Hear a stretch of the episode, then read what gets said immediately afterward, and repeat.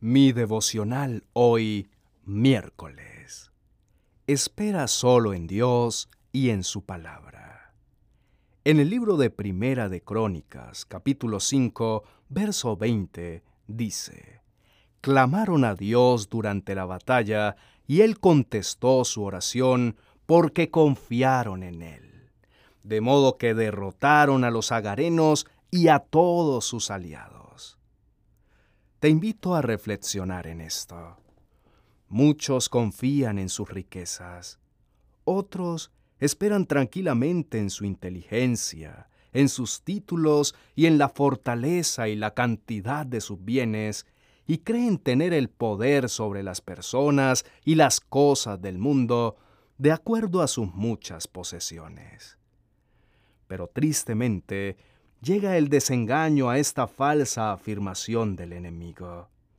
Porque cuando aparece una calamidad repentina a tu vida, como lo es una enfermedad, la pérdida de tu dinero, la muerte de un ser querido, un cambio que nunca esperaste, te mueve el piso y te das cuenta que nada de lo que tienes puede calmar el dolor.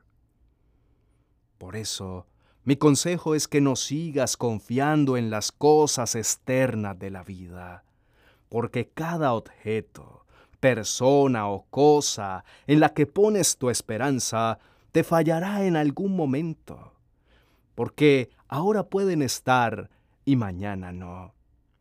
Tienes que poner tu confianza y tu seguridad en aquello que nunca te pueda ser quitado, y es en Dios en su reino y sus riquezas eternas, y no en las que te ha entregado el mundo. Espera solo en Dios. Solo en Él sabrás lo que te depara el mañana. Solo en Él tendrás la plena certeza de lo que recibirás y de lo que podrá provenir de su mano.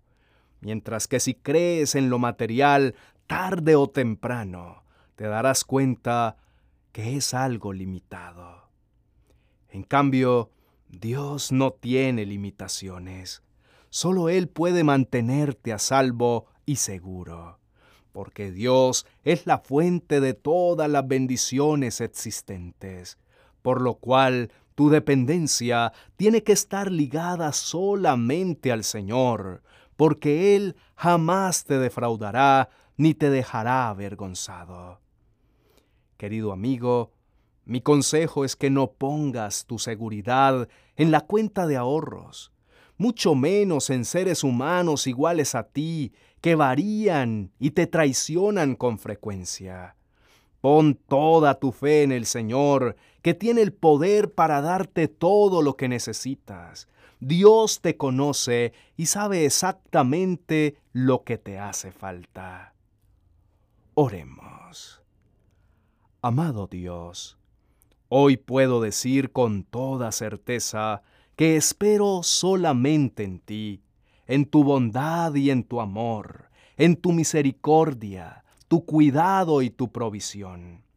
No quiero depender de las cosas externas que ofrece el mundo, porque siempre me fallarán. En cambio, tú nunca me defraudarás. En el nombre de Jesús, amén y amén.